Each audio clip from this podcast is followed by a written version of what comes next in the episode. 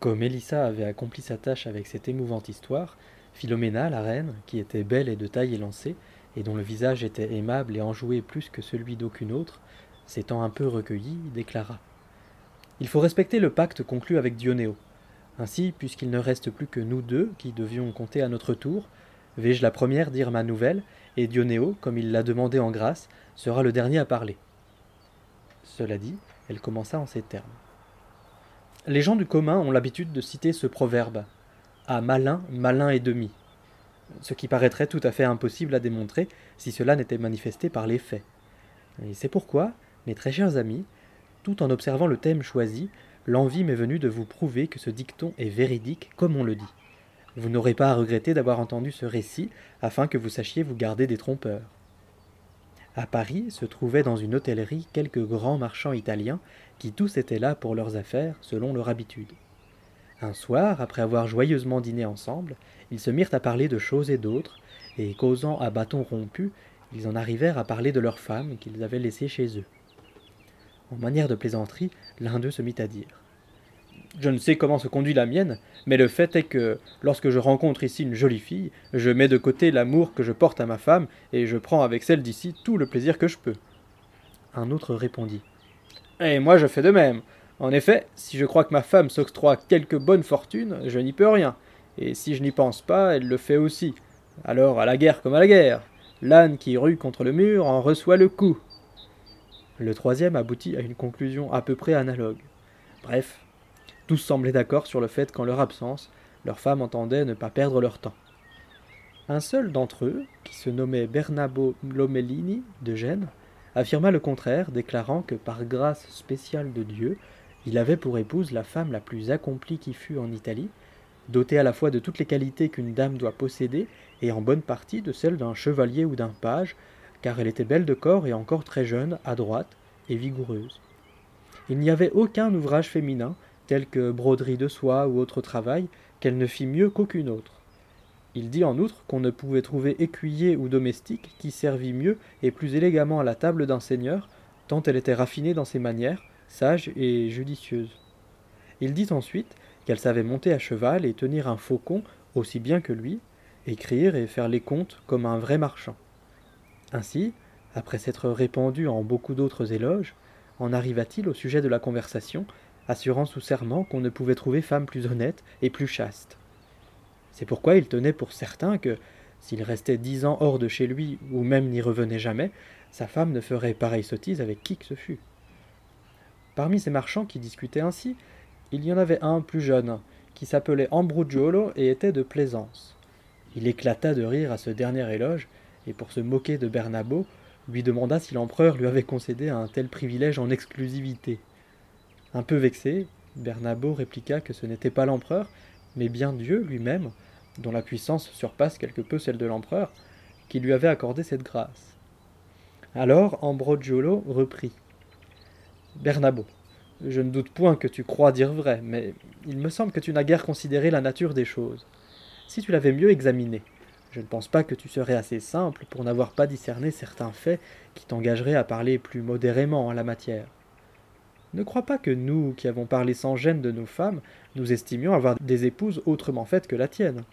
Si nous avons tenu ces propos, c'est uniquement par connaissance naturelle de la chose, sur laquelle je voudrais deviser un peu avec toi. J'ai toujours entendu dire que l'homme est le mortel le plus noble que Dieu ait créé, et la femme à sa suite. Mais comme on le croit et le constate en général, l'homme est le plus parfait. En raison d'une telle perfection, il doit sans aucun doute avoir plus de fermeté, et là effectivement, car la plupart des femmes sont plus changeantes, et la cause pourrait en être indiquée dans des facteurs naturels que je laisse de côté. Si l'homme est donc de plus grande fermeté, et pourtant ne peut s'empêcher non seulement de céder aux sollicitations féminines, mais encore de désirer une femme qui lui plaise. Outre le désir, il s'arrange pour la posséder, cela n'arrive pas une fois par hasard, mais continuellement. Hein. Qu'espères-tu donc que puisse faire une créature changeante par nature devant les prières, les compliments, les cadeaux et tous les moyens multiples dont usera un homme avisé qui en soit amoureux Crois-tu qu'elle puisse résister? Certes, bien que tu l'affirmes, je ne crois pas que tu en sois persuadé. Tu dis toi-même que ton épouse est une femme en chair et en os, comme les autres. S'il en est bien ainsi, ces désirs que les autres éprouvent doivent aussi être les siens, de même que ces forces qui, chez les autres, ne suffisent pas à résister aux appétits naturels. C'est pourquoi il est possible qu'en dépit de sa grande honnêteté, ta femme fasse comme les autres. Or, il ne faut pas nier de façon absolue une chose qui est possible, non plus qu'affirmer son contraire, comme tu le fais. Bernabo lui répondit. Je suis un marchand et non un philosophe, et c'est en tant que marchand que je vais te répondre. Je sais que ces choses-là peuvent arriver aux écervelés chez lesquels il n'y a aucune pudeur. Mais celles qui sont sages ont un tel souci de leur honneur que, pour le préserver, elles deviennent plus fortes que les hommes qui, eux, ne s'en préoccupent point. Ma femme est de cette trempe-là. Ambroggiolo reprit. Vraiment, si chaque fois qu'elles se livraient à ces choses, une corne leur poussait sur la tête en signe de ce qu'elles auraient fait, euh, je suis sûr qu'elles seraient peu nombreuses à le faire. Or, non seulement il ne leur pousse aucune corne, mais rien n'y paraît chez celles qui sont avisées, ni empreinte, ni trace. La honte et la flétrissure de l'honneur ne résident que dans les choses qui se voient. Ainsi, quand elles peuvent faire ces choses en secret, elles le font. Ou bien, si elles s'en abstiennent, c'est pure folie. Sois assuré de ceci. Seule est chaste celle qui n'a jamais été sollicitée par personne, ou bien celle qui a sollicité sans être exaucée. Bien que je sache qu'il en est ainsi pour de naturelles et justes raisons, je n'en parlerai pas avec autant d'assurance si je n'en avais pas eu maintes fois la preuve et avec maintes femmes. Je te jure que si j'étais auprès de ta très sainte épouse, je me ferais fort de l'amener en peu de temps à ce que j'ai obtenu déjà de beaucoup d'autres. Encore plus fâché, Bernabo répondit. La discussion pourrait se prolonger trop longtemps. Tu dirais une chose et moi une autre, et cela n'aboutirait à rien. Mais puisque tu dis que les femmes sont toutes aussi faciles et que tu es si malin, pour que tu sois convaincu de l'honnêteté de ma femme, je veux bien avoir la tête tranchée si jamais tu réussis à l'amener à ce que tu désires, et si tu échoues, j'accepte que tu ne perdes que mille florins d'or. Déjà échauffé par le débat, Ambroggiolo répliqua. Et je ne saurais que faire de ta vie si je gagnais. Mais si tu as envie d'avoir la preuve de ce que j'ai avancé, parie de ton côté cinq mille florins d'or, qui doivent importer moins que ta propre tête, contre mille de mon côté. Alors que tu ne fixes aucun délai, je m'engage à aller à Gênes, et dans les trois mois qui suivront le jour de mon départ d'ici, à obtenir de ta femme ce que je désire. À rapporter avec moi, pour preuve de cela, quelques objets qui lui sont chers, ainsi que des indices évidents et en telle quantité que tu avoueras toi-même que cela est vrai pourvu que tu me promettes solennellement de ne pas venir à Gênes durant ce temps, ni d'écrire à ta femme quoi que ce soit à ce sujet. Bernabo dit qu'il était parfaitement d'accord. Les autres marchands qui étaient présents s'efforcèrent de les détourner de cette gageure, sachant que de graves ennuis pouvaient en résulter. Mais ils étaient tous deux si excités que, malgré les avis de leurs compagnons, ils s'engagèrent l'un envers l'autre par de solennels écrits. Le pari une fois conclu, Bernabo resta à Paris et Ambroggiolo se rendit à Gênes au plus tôt. Il y séjourna quelques jours, s'informa discrètement de la demeure ainsi que des mœurs de la dame, et entendant dire de celle-ci beaucoup plus de bien encore que Bernabo ne lui en avait dit, il lui apparut bientôt que c'était une folle entreprise que la sienne. Cependant, il entra en relation avec une pauvre femme qui fréquentait la maison et que la dame aimait beaucoup, et dans l'impossibilité de réussir autrement, il acheta la complicité de cette femme. Dans une caisse qu'il avait conçue à cet effet, il se fit alors porter non seulement chez la dame, mais dans sa chambre même, et là, selon les ordres donnés par Ambroggiolo, la brave femme, comme si elle avait à s'absenter, confia la caisse à la dame pour quelques jours.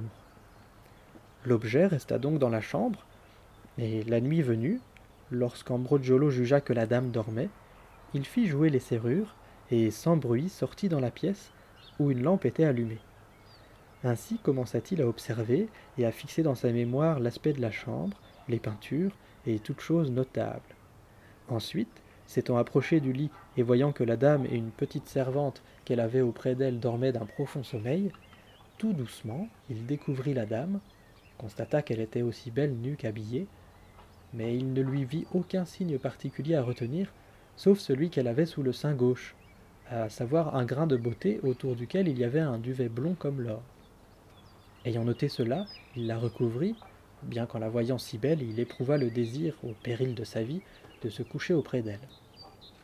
Néanmoins, comme il avait entendu dire qu'elle était absolument intraitable et inaccessible quant à ses bagatelles, il ne s'y risqua point. Passant ainsi une partie de la nuit dans la chambre tous à son aise, il tira d'un coffre une bourse et une robe, ainsi qu'une bague et une ceinture, mit le tout dans sa caisse, puis il y rentra et la referma comme auparavant. Et de cette manière il passa deux nuits sans que la dame s'aperçût de quoi que ce fût.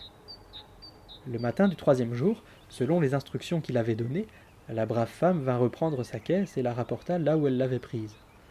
Ambroggiolo en sortit, rétribua la femme comme promis, et repartit au plus vite pour Paris, avant même que le délai ne fût expiré.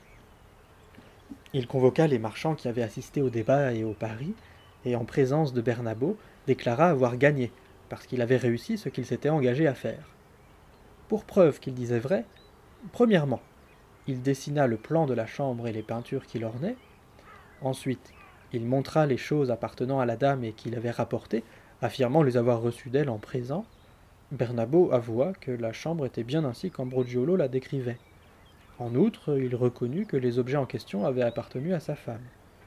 Mais il objecta que l'autre avait pu savoir par quelque domestique comment se présentait la chambre et avoir obtenu les objets de la même manière. S'il n'y avait pas d'autres preuves, il ne lui semblait pas que ce fût suffisant pour que son adversaire ait gagné. Alors Ambroggiolo reprit. En vérité, cela devait suffire. Mais puisque tu veux que je m'avance davantage, je vais le faire. Eh bien, je te dis que Madame Zinevra, ta femme, a sous le sein gauche un grain de beauté autour duquel il y a environ six petits poils blonds comme l'or. Quand Bernabo entendit cela, il lui sembla qu'on lui donnait un coup de poignard dans le cœur, tant fut grande la douleur qu'il ressentit. Le visage décomposé, avant même de souffler mot, il montra de façon très évidente que ce qu'Ambroggiolo disait était exact. Puis il reconnut. Messieurs, ce qu'Ambroggiolo vient de dire est vrai, il a donc gagné. Il n'a qu'à venir me trouver quand il lui plaira, et je lui donnerai son dû. Et dès le lendemain, Ambroggiolo fut ainsi entièrement payé. Quittant Paris, Bernabo, au comble de la fureur, fit route vers Gênes. Parvenu non loin de la ville, il ne voulut point y entrer. Mais à environ vingt milles de là, il s'arrêta dans une de ses propriétés. Il envoya à Gênes un domestique, en lequel il avait entière confiance, avec deux chevaux et une missive où il disait à sa femme qu'il était de retour et qu'elle devait venir le rejoindre. Cependant, il ordonna secrètement au valet de la tuer sans aucune miséricorde dès qu'il se trouverait avec elle en un lieu qui lui semblerait propice, et de revenir ensuite vers son maître. Arrivé à Gênes, le valet ayant emporté le message et remis la lettre, fut reçu avec grande joie par la dame. Dès le matin suivant, escortée par le valet, elle se mit à cheval en route pour le domaine. Comme ils cheminaient ensemble et causaient de choses diverses, ils parvinrent jusqu'à un vallon très profond et solitaire, clos par de hauts rochers et des arbres. Alors, jugeant que l'endroit était sûr pour qu'il pût en toute impunité exécuter l'ordre de son maître, le valet tira un poignard et saisit la dame par le bras en disant Madame, recommandez votre âme à Dieu, car il vous faut mourir sans aller plus avant. À la vue de cette arme et à ces paroles, la dame, épouvantée, lui dit Grâce pour l'amour de Dieu. Avant de me tuer, dis-moi en quoi je t'ai offensé, au point que tu doives m'ôter la vie. Madame, répondit le valet, vous ne m'avez offensé en aucune manière, mais j'ignore en quoi vous avez offensé votre mari. Je sais seulement qu'il m'a donné l'ordre de vous tuer sans miséricorde sur cette route, et il m'a menacé de me faire pendre si je ne le faisais pas. Vous savez bien que je dépends de lui, je ne peux refuser ce qu'il exige de moi. Dieu sait combien cela me coûte, mais je ne puis agir différemment. La dame en pleurs reprit. Ah. Pitié, au nom de Dieu. Ne te fais pas le meurtrier de quelqu'un qui ne t'a jamais offensé pour servir un autre. Dieu, qui connaît tout, sait que je n'ai jamais rien fait qui puisse mériter un pareil traitement de la part de mon mari. Mais laissons cela. Si tu veux, tu peux faire en même temps la volonté de Dieu, celle de ton maître et la mienne, de la façon suivante. Prends mes vêtements, et donne-moi seulement ton juste corps et un capuchon, et avec mes habits retourne chez ton maître et le mien, et dis-lui que tu m'as tué. Je te jure, par ce salut que tu m'auras accordé, que je disparaîtrai et m'en irai si loin que jamais ni à lui, ni à toi, ne parviendra ici la moindre nouvelle de moi. Le valet, qu'il ne l'aurait tué qu'à contre-coeur, se laissa facilement apitoyer. Prenant avec lui les vêtements de la dame, il lui donna un vieux juste au corps et un capuchon, et lui laissant l'argent qu'elle avait sur elle, il la pria de disparaître et l'abandonna à pied dans ce vallon. Il alla retrouver son maître et lui dit que non seulement son ordre était exécuté, mais qu'il avait laissé le corps de la morte au milieu de plusieurs loups. Après quelque temps, Bernabo revint à Gênes, et la chose s'étant ébruitée, il en fut sévèrement blâmé. Restée seule et désespérée, à la tombée de la nuit, dissimulant du mieux qu'elle pouvait sa condition, la dame alla jusqu'à un petit hameau non loin de là, où une vieille femme lui procura ce dont elle avait besoin. La dame adapta le juste corps à sa taille et le raccourcit. Puis, de sa chemise, elle se fit une paire de braies. Elle coupa ses cheveux, et ayant ainsi pris tout à fait l'allure d'un matelot, elle se dirigea vers la mer. Elle rencontra là par hasard un gentilhomme catalan, qui se nommait le seigneur Encarar, et qui, de son vaisseau au mouillage, était descendu à Albisola et se rafraîchissait à une fontaine. Ayant lié conversation avec lui, elle s'engagea à son service et embarqua sur le navire en se faisant appeler Sicurano de Finale. Rhabillé de meilleure façon par le gentilhomme, Sicurano se mit à le servir si bien et si à propos que son maître l'appréciait au plus haut point. Peu de temps après, il advint que ce Catalan partit pour Alexandrie avec sa cargaison et alla présenter au sultan des faucons dressés pour la chasse. Le sultan, ayant quelquefois invité le marchand à un repas, remarqua les bonnes manières de Sicurano, qui accompagnait constamment son maître, et comme ce valet lui plaisait, il le demanda au Catalan. Celui-ci, malgré le regret qu'il en eut, le lui céda. En peu de temps, Sicurano gagna les faveurs et l'affection du sultan par l'excellence de son service, de même qu'il les avait acquises auprès du Catalan. Du temps s'étant écoulé, vint l'époque où une grande assemblée de marchands, chrétiens et sarrasins, devait avoir lieu, à la façon d'une foire, à un certain moment de l'année, dans la ville d'Acre qui se trouvait sous l'autorité du sultan. Afin que les marchands et leurs produits y fussent en sécurité, le sultan avait l'habitude d'y déléguer, outre ses officiers, quelqu'un de sa maison avec une troupe qui montait la garde. Pour cette tâche, quand le moment fut venu, il décida d'y envoyer Sicurano, qui avait déjà très bien appris la langue, et ainsi fut fait. Sicurano arriva donc dans la ville d'Acre, en qualité de chef et capitaine de la garde des marchands et marchandises. Exerçant ses fonctions avec soin et diligence, il allait et venait en inspection, et comme il voyait de nombreux marchands, siciliens, pisans, génois, vénitiens, ainsi que d'autres italiens, volontiers il causait familièrement avec eux en souvenir de son pays. Or, une fois où il s'était arrêté devant un comptoir de marchands vénitiens, il y aperçut, entre autres objets de prix, une bourse et une ceinture qu'il reconnut aussitôt comme lui ayant appartenu, et il en fut tout étonné. Mais sans avoir l'air de rien, il demanda d'un air aimable à qui elles étaient et si on voulait les vendre. Ambrogiolo de Plaisance était venu là avec une importante cargaison sur un navire vénitien. Entendant le capitaine de la garde demander à qui appartenaient ces objets, il s'avança et dit en riant Messire, ces choses sont à moi et je ne les vends pas. Mais si elles vous plaisent, je vous les donne volontiers. En le voyant rire, Sicurano craignit que le marchand n'eût deviné son déguisement. Néanmoins, il lui dit avec assurance. Sans doute ris-tu parce que tu me vois, moi qui suis homme d'armes, m'intéresser à des choses de femme. Ambroggiolo répondit. Messire, ce n'est pas pour cela que je ris, mais pour la façon dont je les ai gagnés. Alors Sicurano reprit. Puisse Dieu t'envoyer bonne fortune. De grâce, dis-nous comment tu les as acquises, si ce n'est pas malséant. Messire, dit Ambroggiolo, elles m'ont été données avec d'autres choses par une noble dame de Gênes, appelée Madame Ginevra, épouse de Bernabo Lomellini, une nuit où j'ai couché avec elle, et elle me pria de les garder pour son amour. J'ai ri tout à l'heure parce que je me suis souvenu de la sottise de Bernabo. Il fut assez fou pour parier avec moi cinq mille florins d'or contre mille que je n'obtiendrais pas les faveurs de son épouse. J'y ai réussi et j'ai gagné mon pari. Et lui, qui n'aurait dû s'en prendre qu'à lui-même de sa bêtise plutôt qu'à elle pour avoir fait ce que font toutes les femmes, revenu de Paris à Gênes, il la fit tuer, selon ce que j'ai appris par la suite. À ce récit, Sicurano découvrit soudain ce qui avait causé la colère de Bernabo envers elle, et comprit de façon indiscutable que cet individu était responsable de tout son malheur.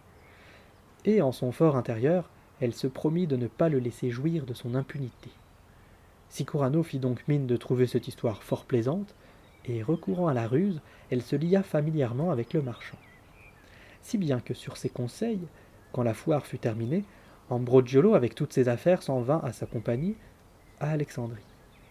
Sicurano lui fit ouvrir un comptoir et lui confia beaucoup d'argent, de sorte que le marchand s'installa volontiers là et en tira grand profit.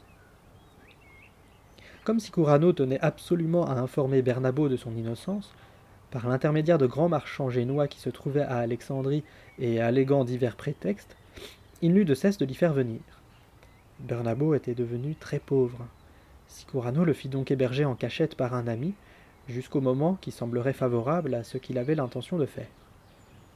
Sicurano avait déjà fait raconter à Ambroggiolo son histoire devant le sultan, et en avait amusé celui-ci. Lorsqu'il vit que Bernabo était arrivé à Alexandrie, Sicurano estima qu'il ne fallait pas perdre de temps.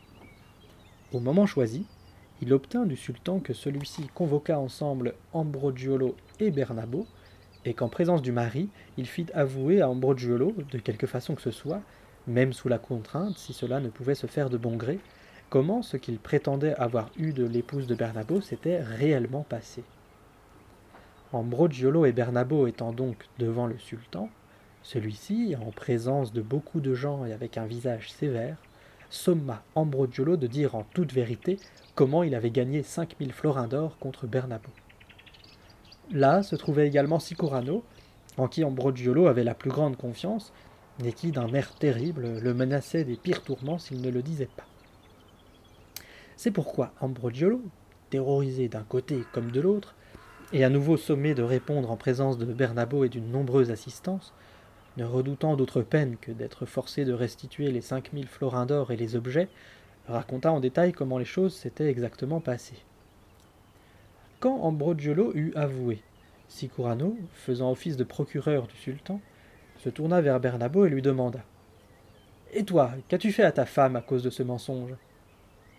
Bernabo répondit Furieux de la perte de mon argent et de l'outrage qu'il me semblait avoir reçu de ma femme, je la fis tuer par un de mes valets et selon ce qu'il m'a rapporté, elle fut aussitôt dévorée par une bande de loups.